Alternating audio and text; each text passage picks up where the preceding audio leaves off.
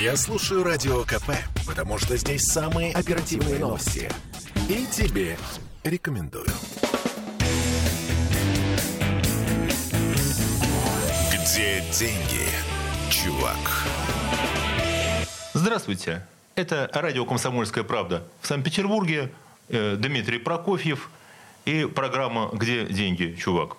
А ищем деньги мы сегодня в транспортной инфраструктуре и говорим о том, а, как и на чем мы ездим. Вернее, не на чем, а почему. Что происходит с нашими дорогами, как мы ими пользуемся, где будут наши ямы. И мы будем э, говорить не только о том, на, почему мы будем ездить, но и почему мы будем плавать. Хотя неправильно, надо говорить ходить, да? потому что на судах ходят, да? на велосипедах ездят, на машинах ездят, а вот на судах ходят по рекам и каналам Санкт-Петербурга. Поэтому мы будем говорить об инфраструктуре нашей транспортной в целом как говорится, на земле, на воде, но пока еще не в небесах. И мои сегодняшние собеседники – это Александр Юрьевич Богданов, заместитель председателя Комитета по развитию транспортной инфраструктуры Санкт-Петербурга. Здравствуйте, Александр Юрьевич. Добрый день. Добрый день. А, также в студии Дмитрий Александрович Баранов – у которого очень интересное занятие. Я с огромным интересом читаю его блестящий телеграм-канал «Город в движении», и всем советую на него подписаться. А Дмитрий Александрович – ведущий транспортный инженер Бюро транспортного планирования ОТС «ЛАБ», а также эксперт Ассоциации развития велосипедной и пешеходной инфраструктуры «Пошли, поехали». Очень длинная такая титулатура, но зато э, Дмитрий Александрович тот человек, который знает все о велосипедах, самокатах и о том, как двигаться на них в городе безопасно, а, что для нас становится также очень актуальным. Итак, Дмитрий Александрович, добрый день. Спасибо, приветствую. И с нами в студии Андрей Юрьевич Набатов, генеральный директор судоходной компании «Нева Travel Company», которая как раз сейчас открыла навигацию по рекам и каналам Санкт-Петербурга. Здравствуйте, Андрей Юрьевич. Здравствуйте, Дмитрий Андреевич. А по, э, только по, по рекам или по каналам уже тоже? По каналам уже тоже. По каналам уже тоже. Замечательно. И, э, ну, наверное, первый вопрос, э, который будет э, интересовать всех нас, особенно после того, как сошел снег. Правы, правы были те люди, которые говорили, что ну зачем убирать снег? Вообще-то солнышко придет и э, снег растает. Снег растаял, и он показал э, все, что случилось с нашими дорогами в течение зимы. Поэтому мой вопрос Александру Юрьевичу Богданову. А вот сколько у нас после зимы асфальта пришло в негодность? Вот что у нас по отношению вот к нашему городской вот, эм, дорожной сети, э, сколько у нас испортилось асфальта из-за снега, да, и из-за того, чем посыпали снег и лед. Ну и машины, конечно, внесли свой вклад в разрушение дорожного полотна. Э, добрый день еще раз, да, и сказать, наверное, вот так вот точно, что сколько прямо вот плюс-минус там в, в тысячах, миллионах квадратных метров. А в процентах, в долях? Плюс-минус сколько? И, вот... даже, и даже это не могу сказать, потому что а, во-первых, это не наши полномочия, диагностика, это комитет по благоустройству, но и даже сейчас никто это не может сказать, потому что а, нужно объехать всю дорожную сеть, а это практически 3,5 тысячи километров региональных дорог на весь Санкт-Петербург. То есть петербургская дорожная сеть – это 3,5 тысячи километров региональных дорог? Региональных, немножко больше. А, да. ну, пускай 3600. Угу. А у нас есть еще и федеральные дороги внутри Петербурга. А, они есть, но они находятся в собственности у федеральной компании. А если не секрет, это какие внутри Питера? Напомните, что у нас федеральное, что у нас региональное? А, КАТ. КАТ – это федеральная Кольцо, дорога. Да. А все, что внутри, это уже город. Ну, есть еще дороги там общего, не общего пользования, да, то есть, например, ЗСД – это а, тоже региональное, но не общего пользования. Понятно. И э, прежде чем говорить о том, э, что сколько асфальта пришло в негодность, сейчас проводится диагностика и проводится оценка того, что еще предстоит Она, в принципе, постоянно проводится. То есть надо понимать, что а, объехать 3,5 тысячи километров – это не, как сказать, нереализуемая задача там, за неделю, две и даже месяц. То есть это производится постоянно. И Комитет по благоустройству постоянно обновляет перечни дефектов и их ну, периодически отправляет. Я такие документы вижу там два раза в месяц, и они идут в течение там практически всего сезона. То есть они накапливаются, они к нам приходят, мы их, из них формируем программу, и они идут в программу. То есть либо этого года, либо уже следующих там периодов. А, тогда э, такой вопрос. А Если пока еще непонятно, что у нас сломалось и что надо чинить, а понятно, сколько денег планируется сейчас э, потратить на перекладывание асфальта? Вот эта сумма уже существует? Конечно, это уже понятно, да, это деньги закладывались в бюджет еще в прошлом году, они, они есть, они не секвестировались, это региональных денег э, практически 11 миллиардов, и э, помощь от федерального центра это миллиард двести. То есть э, 12 200 будем считать на круг, порядка 12 миллиардов Порядок рублей. 12 200, да. Порядка. Э, Это больше или меньше, чем в прошлом году? А Это, это больше практически в полтора раза.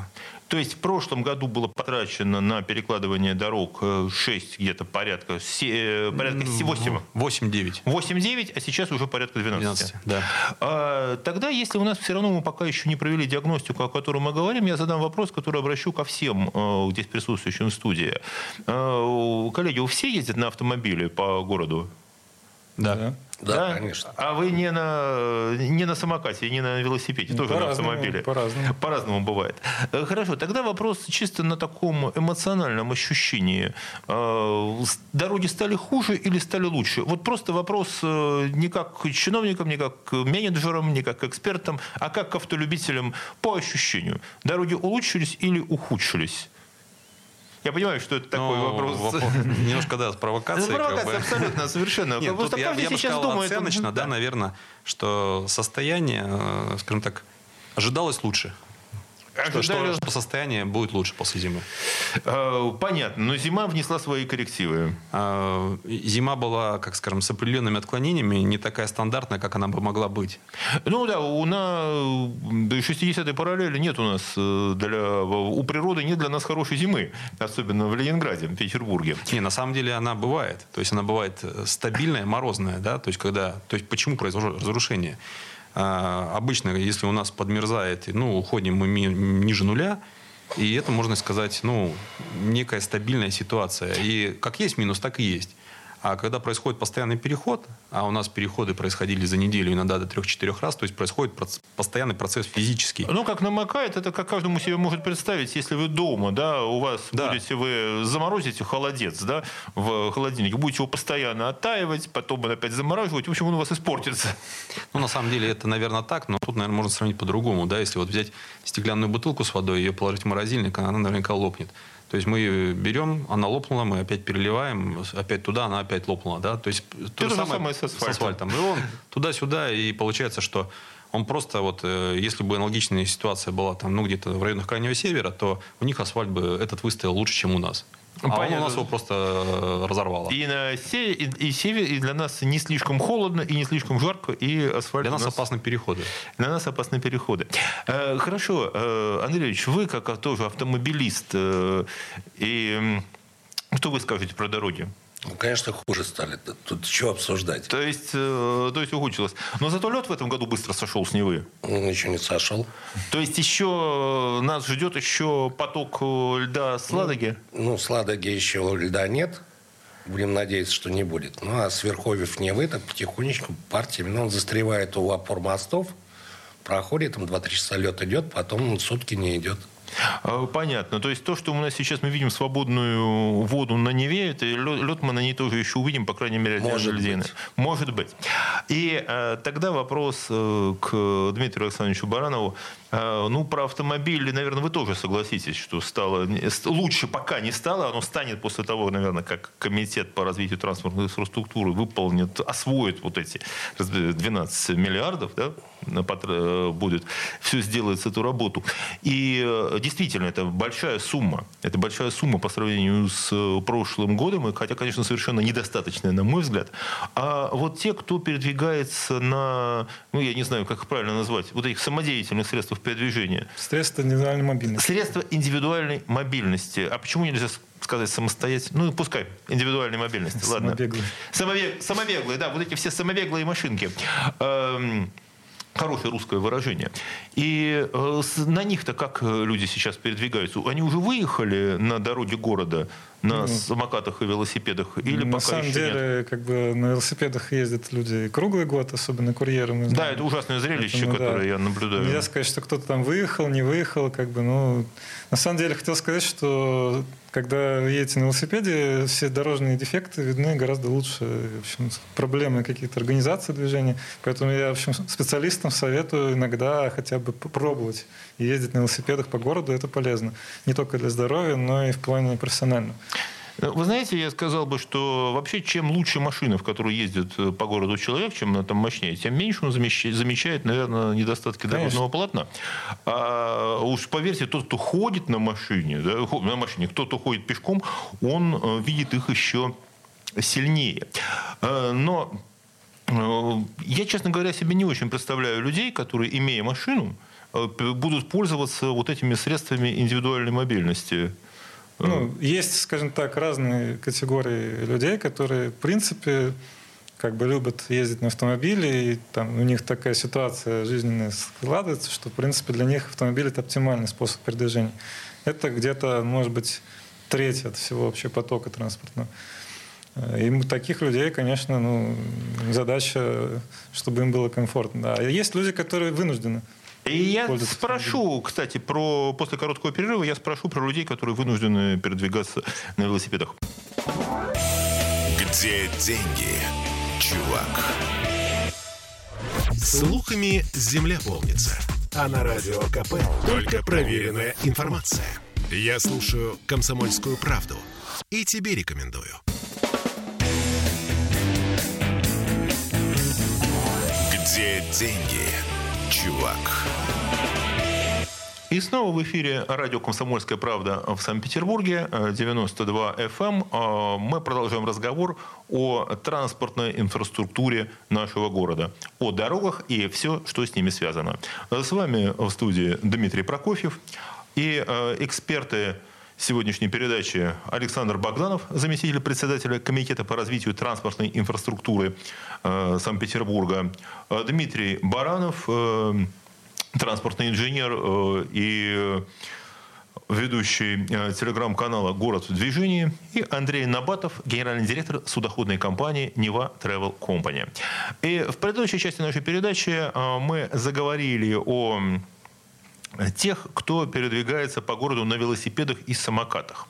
И я хотел бы вспомнить такой свой опыт, когда я вот здесь ну, около метро Чкаловская как раз, которую все время вспоминаю, такое у меня тяжелое воспоминание с этим, рядом с э, редакцией э, «Комсомольской правды» в Санкт-Петербурге, э, когда я увидел такую красивую выделенную дорогу, да, вот такая дорожка, я почему-то подумал, не знаю почему, что, наверное, для пешеходов нарисовали, да, я по ней пошел, и тут с одной стороны машина меня чуть не сбила, тут же мне чуть не влетел велосипед, да, это вот были те самые, они только-только появились, выделенные вот эти пешеходные эти дорожки для велосипедов и самокатов.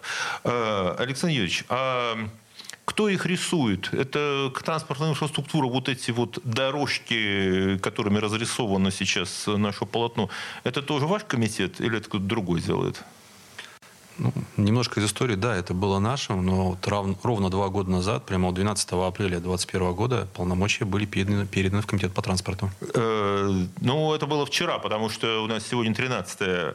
Э, Ну да, два года назад, в День космонавтики, будем это знать. Э, И... Ой, да, хорошо. Теперь, значит, э, я знаю, кому обращаться по поводу этих э, дорожек. Тогда вопрос э, Дмитрию Баранову. А Дорожки у нас э, правильно нарисованы на полотне? Мы зададим этот вопрос обязательно комитету по транспорту. Ну, скажем так, э, у нас в центре города, в принципе, нет пространства для того, чтобы строить велосипедные дорожки за пределами проезжей части. И как один из вариантов, это, собственно, выделение велосипедных полос на проезжей части.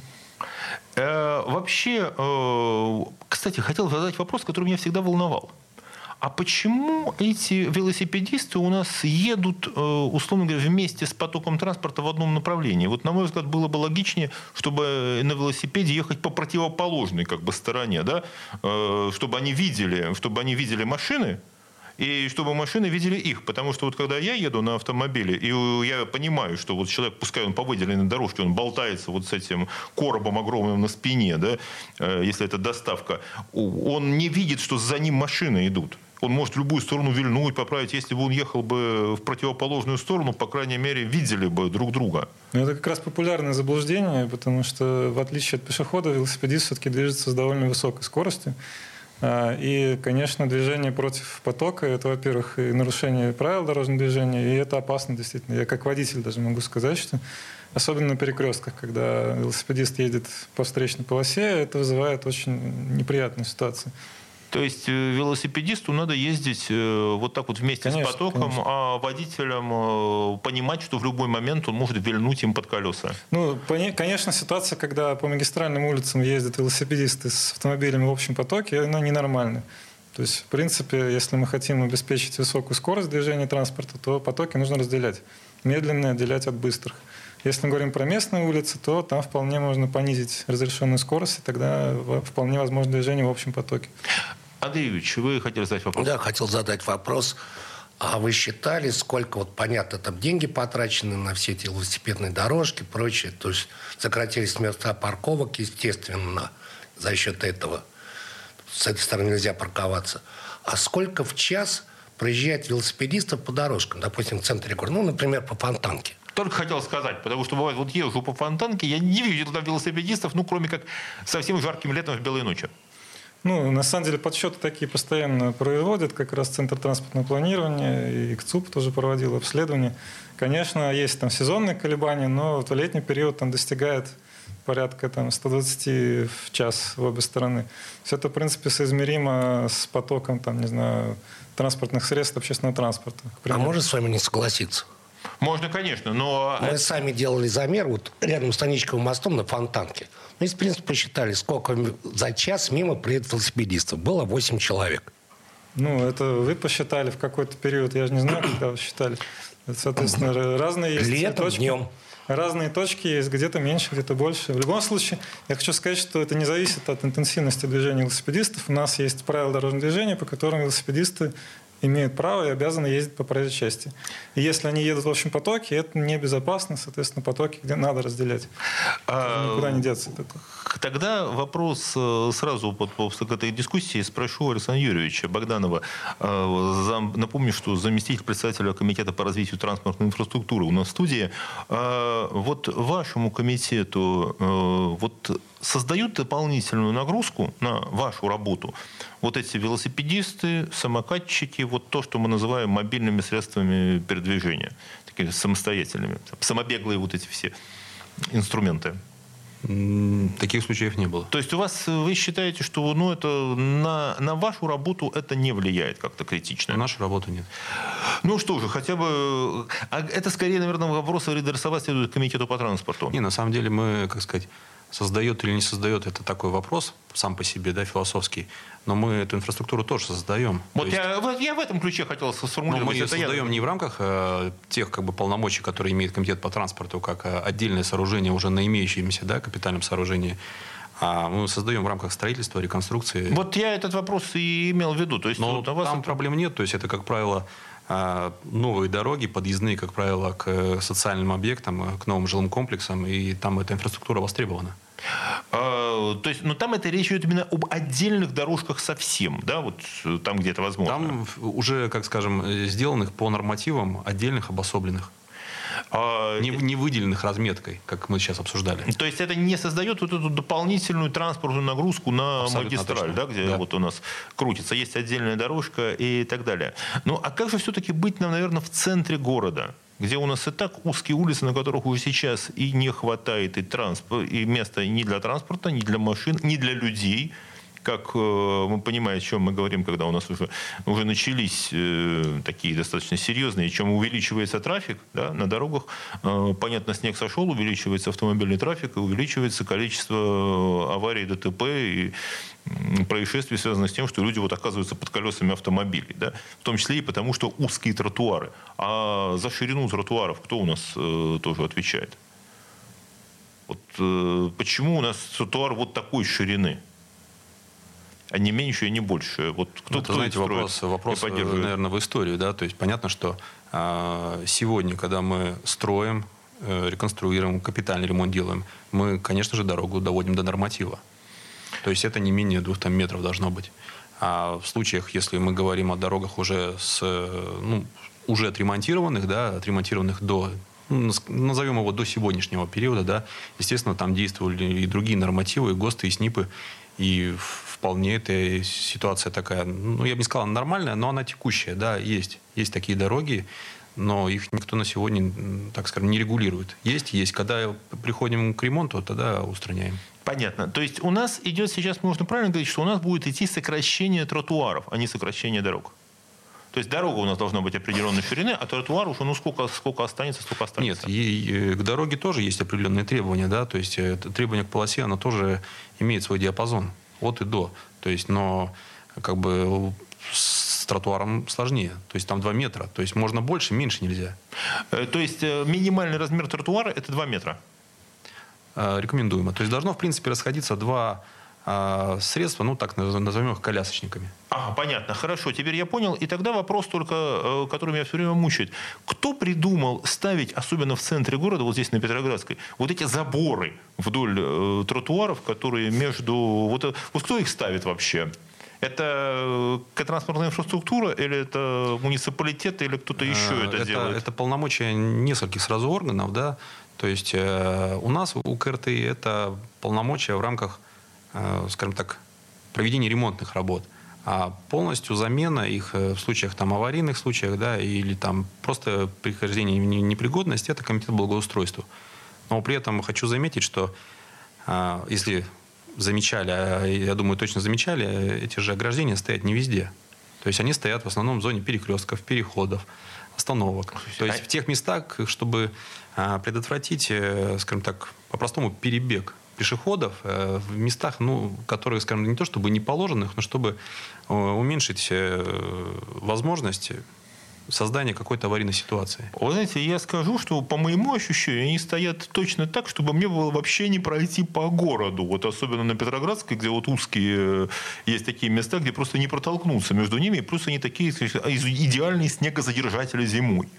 Вот. Но э, на самом деле этот э, пример показывает нам, насколько действительно сложная вещь – это городская транспортная инфраструктура, которая, во-первых, э, масса столкновений. У нас прямо здесь вот случилось столкновение мнений по поводу оценки вот, количества наших э, велосипедистов и использования этих дорог, о том, что сразу несколько организаций занимается вот установкой этих заборов, которые, ну, если честно говоря, я думаю, что они сильно раздражают наших горожан.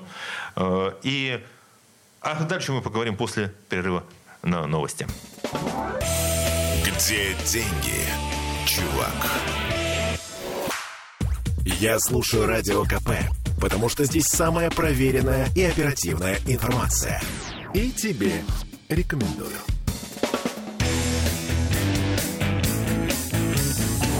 Где деньги, чувак? И мы продолжаем наш разговор э, в студии радио «Комсомольская правда» в Санкт-Петербурге, 92 FM. Эм.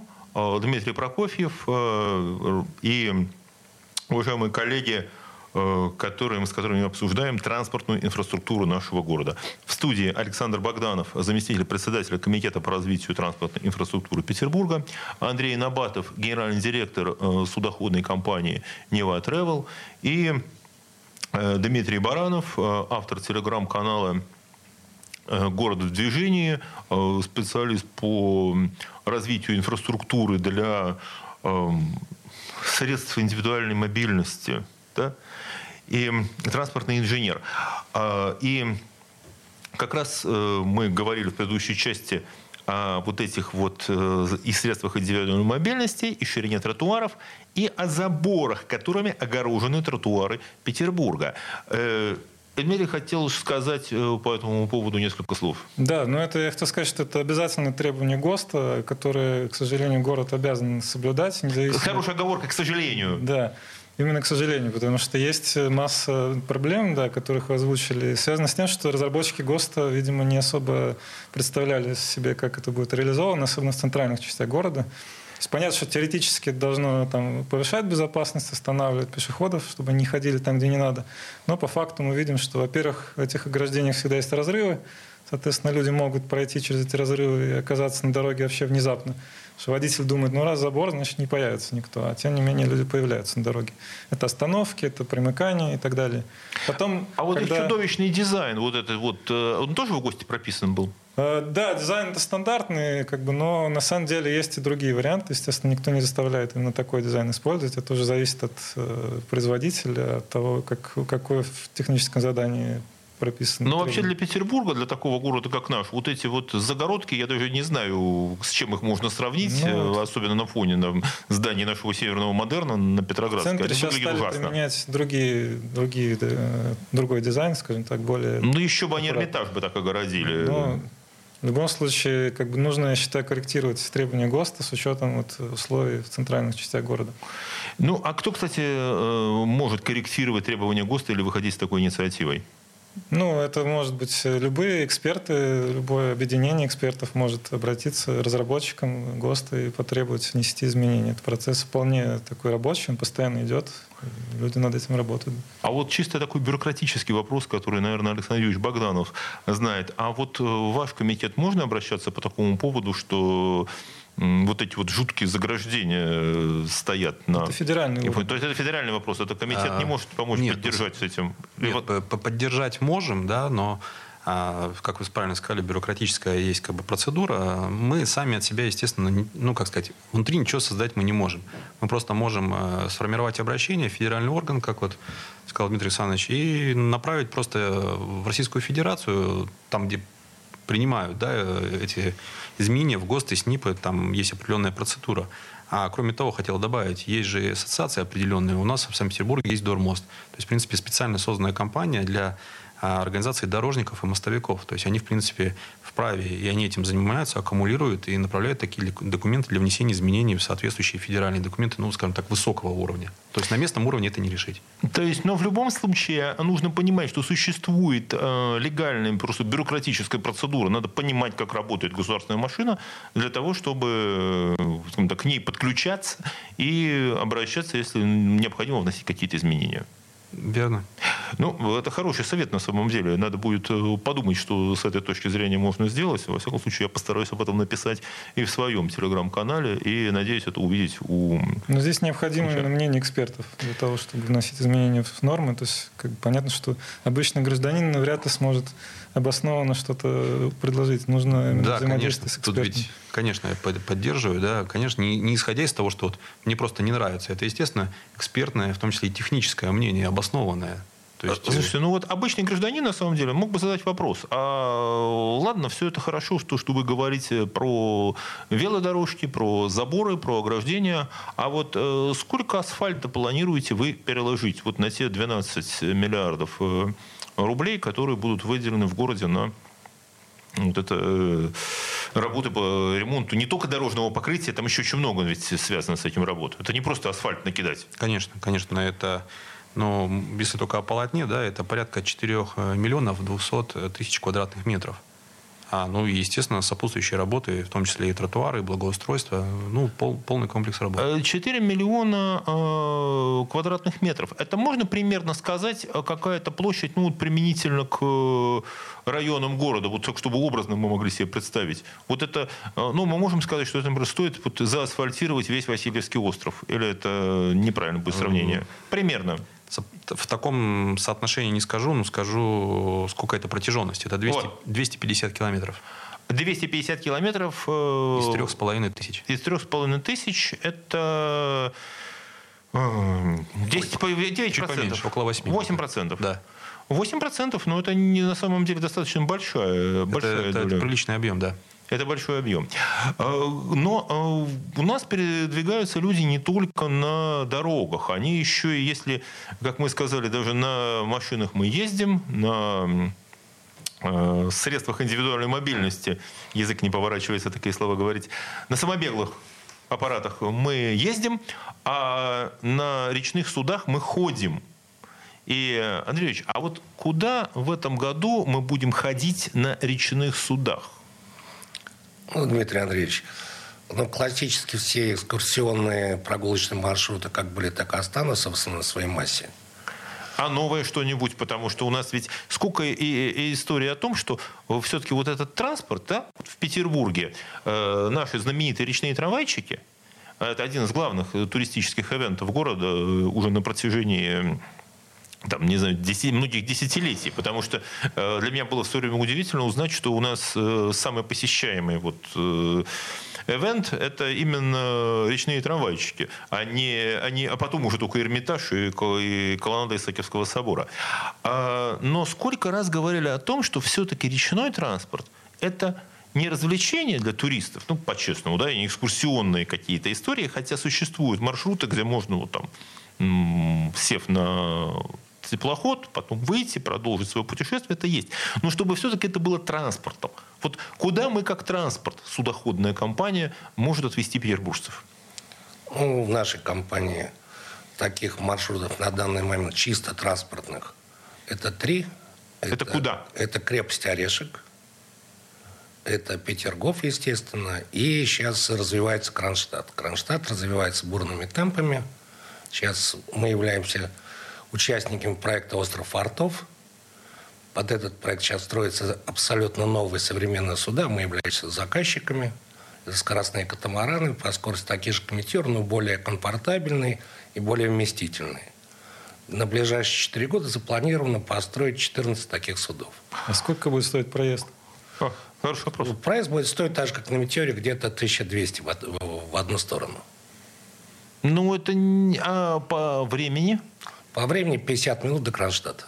50 минут до Кронштадта. А сколько сейчас доехать вот по дамбе, доехать до Кронштадта? За сколько вы доедете? Ну, глобально, если не пробочное время, ну, где-то час, если все нормально. То есть сопоставимо. Но и на такси, я не ездил, правда, на такси в Кронштадт, но, в принципе, наверное, будет сумма сопоставимая. Но, опять же, смотрите, Кронштадт – это ведь город – это Городштадтский район, это городской район. Это я намекаю на то, что хочу спросить Александра Юрьевича Богданова о с дороги в Кронштадте.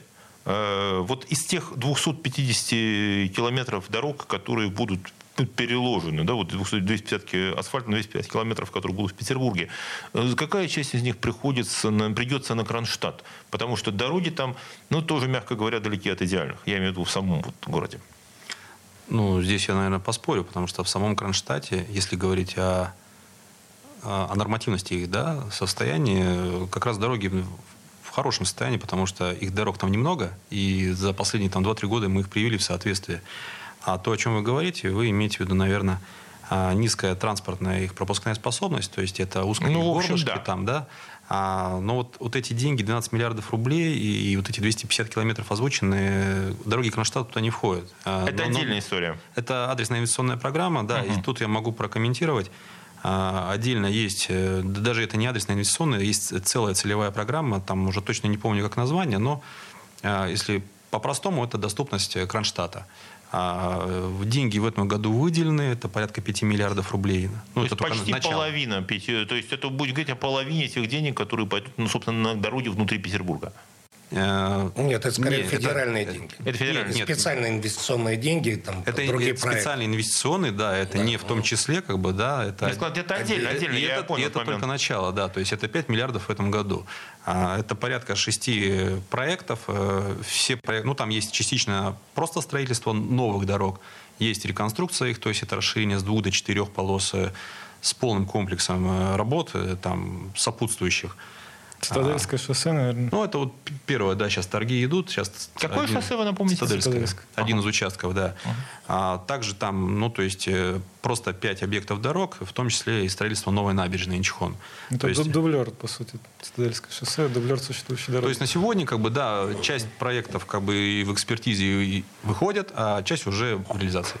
И Кронштадт будет намного более доступным, чем был хотя бы даже сто лет назад. А, и мы продолжим через несколько минут. Где деньги, чувак? Бесконечно можно слушать три вещи. Похвалу начальства, шум дождя и радио КП. Я слушаю радио КП и тебе рекомендую. Где деньги, чувак?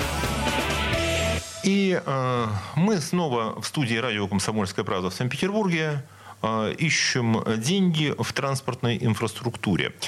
Э, со мной в студии Александр Юрьевич Богданов, э, заместитель председателя Комитета по развитию транспортной инфраструктуры э, Петербурга, Андрей Юрьевич Набатов, генеральный директор судоходной компании «Нева Travel Company», и Дмитрий Александрович Баранов, транспортный инженер и автор телеграм-канала «Город в движении», а также эксперт по развитию средств индивидуальной мобильности, да, которые, проще мы понимаем, велосипеды и самокаты, развитие Не этой только. инфраструктуры. И не только, и не только, как это одно из направлений вашей деятельности. Э, И в предыдущей части нашей передачи мы заговорили о э, транспортной, в том числе и о транспортной доступности э, удаленных районов нашего города, один из которых это Кронштадт, да, который, безусловно, район Петербурга, с одной стороны, но с другой стороны он сам по себе представляет ну, достаточно уникальное да, такое у нас в городе место. Это и остров, и там какой самостоятельный район, и городок, и до которого добраться было когда-то вообще только по водным путем были времена. Э, Потом стало возможным доехать по дорогам. Э, И сейчас еще там, как сказал Александр Юрьевич Богданов, развивается специальная инвестиционная программа, благодаря которой транспортная доступность внутри Кронштадта значительно увеличится. Речь идет не просто о ремонте и перекладке асфальта, а о 5 миллиардах рублей, которые выделены именно на строительство новых дорог. Правильно? И реконструкцию. и реконструкцию. Старых, это отдельная история. Это не про те 12 миллиардов, которые выделены на перекладку асфальта, и на, на развитие дорожной инфраструктуры внутри самого Петербурга. Но э, когда мы говорим о доступности, мы еще и говорим о э, деньгах. И э, вот мы знаем, что дойти на речном катамаране до э, Кронштадт там будет стоить, по оценке Андрея Ильича Набатова, э, 1200 рублей. Это уже цена, которая уже есть. Да? Э, А вопрос, это дорого или дешево? Вот, понятно, дорого. Я, я скажу дорого. Ну, Давайте так. ну, Если дадите мне пару минут рассказать про деньги немножко. Колле- Это вопрос к коллегам. Дадим? Дадим. Да. Но, мы, но коллеги зададут вам вопросы. Смотрите, мы один из немногих городов страны, и этот э, рынок речных пассажирских перевозок, который не требует дотации от города или еще кого-либо. Наоборот, мы платим налоги и приносим миллиарды в бюджет, да, как бы суммарно этот бизнес. Во многих регионах, где я был, смотрел на аналогичный бизнес, он построен на субсидиях. Поэтому эти пароходы, маршрут находят, пусть там будет дешево, но находят захолустье и бешеные дотации. Вспомните так называемые водные такси. Ну да, проект Аквабуса, который у Аквабусы, нас был. да? Да. Если помните, тогда, после двух лет эксплуатации, тогда председатель комитета финансов Батанов тогда был, он сказал, ребята, вы что, мы платим 500 рублей дотации на перевозку одного пассажира, думаю, лучше давайте всем будем такси заказывать, кто хочет. Ну, в общем, это логично, э, такие Да. вещи. Поэтому э, вопрос цены складывается, естественно, из э, себестоимости, затрат и всего остального, сезонности навигации, и плюс действительно больших расходов. С другой стороны, спрос решает предложение. Да? Как бы, если есть спрос, то будет всегда предложение. Для примера, только одна наша компания за прошлую навигацию перевезла миллион сто пятьдесят тысяч пассажиров. Если для всех это дорого, цена примерно везде. 1200 не только на штат. Это сегодня экскурсия по Неве стоит там 1000-1200. Вот этот миллион пассажиров, Миллион которых сто вы- пятьдесят. миллион сто пятьдесят, это включая вот э, экскурсии традиционные порядок? или- Включая, да, общий объем пассажироперевозок. Но из них скоростным флотом это где-то 40%. Где-то 450 тысяч мы перевезли скоростным флотом на Петр, Петродворец, Кронштадт и Орешек. А, Впечатляющая история, конечно. Это только одна компания таких, а мы не одни. Это только одна компания. То есть у нас э, на самом деле востребованность водного транспорта, именно как транспорта, на вот эти вот расстояния в петербургские на, пригороды, да, ну да, это городские районы, но они остаются, в принципе, переданными. То есть эта история, это востребованная. Но все-таки туристический транспорт. То есть надо понимать, что люди отдают э, такие деньги не, не только для того, чтобы доехать от, из точки А в точку Б, но и потому что это здорово. Потому что это по воде, потому что это красиво. То есть, ну, тут нету таких деловых функций этого транспорта. А вот вы знаете, я бы здесь с вами не согласился, но вот как раз э, между, вот здесь у нас студии, э, между Дмитрием Барановым и Андреем Набатовым сидит э, Александр Богданов. Человек, который знает о транспортной инфраструктуре в нашем городе, наверное, больше, чем кто бы то ни было.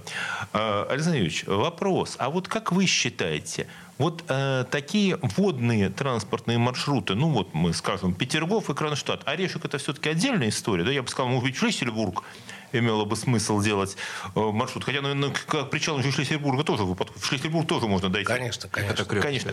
Да, крепость, ну, крепость есть, да, но для меня это разное. Есть вот остров, да, а есть вот город mm-hmm. Шлиссельбург. Э, это все-таки туристическая история или это транспортная история? Вот дело, вот как по ощущению вы, вы сказали бы?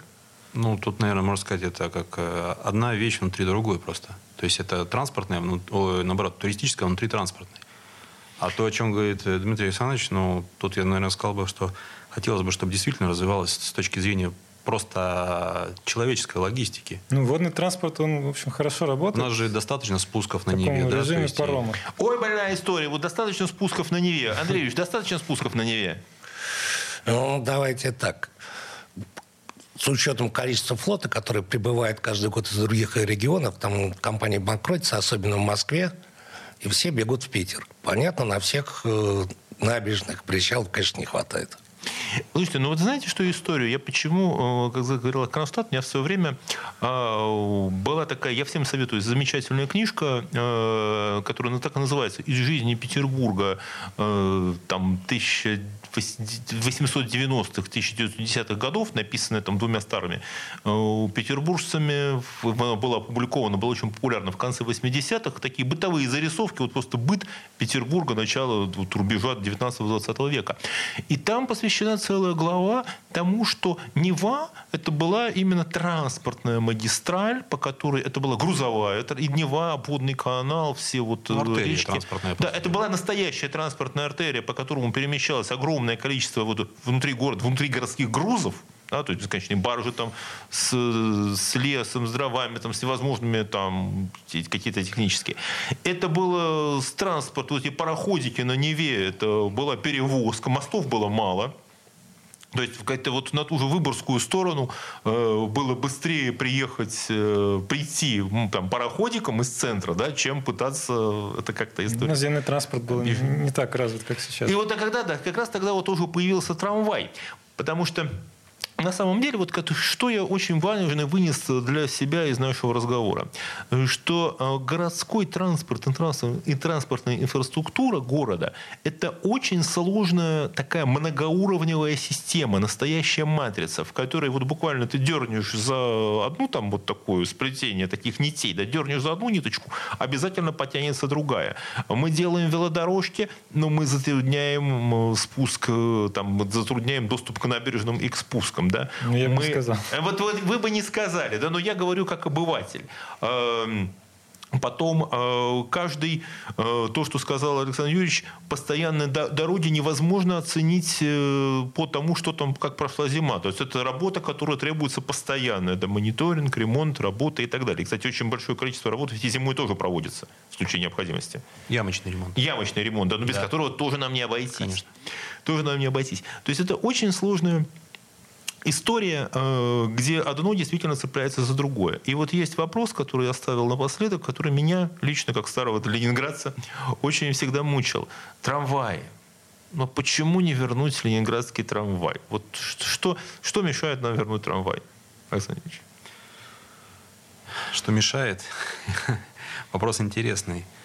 А, действительно, одно время э, трамвайные пути действительно, скажем так, ликвидировались ну, не скажу везде, но на многих участках они просто были ликвидированы как э, как, как транспортная, да, как, как транспортная составляющая. А, но наступило время, да, то есть много машин появилось в городе, общественного, не общественного, а личного транспорта.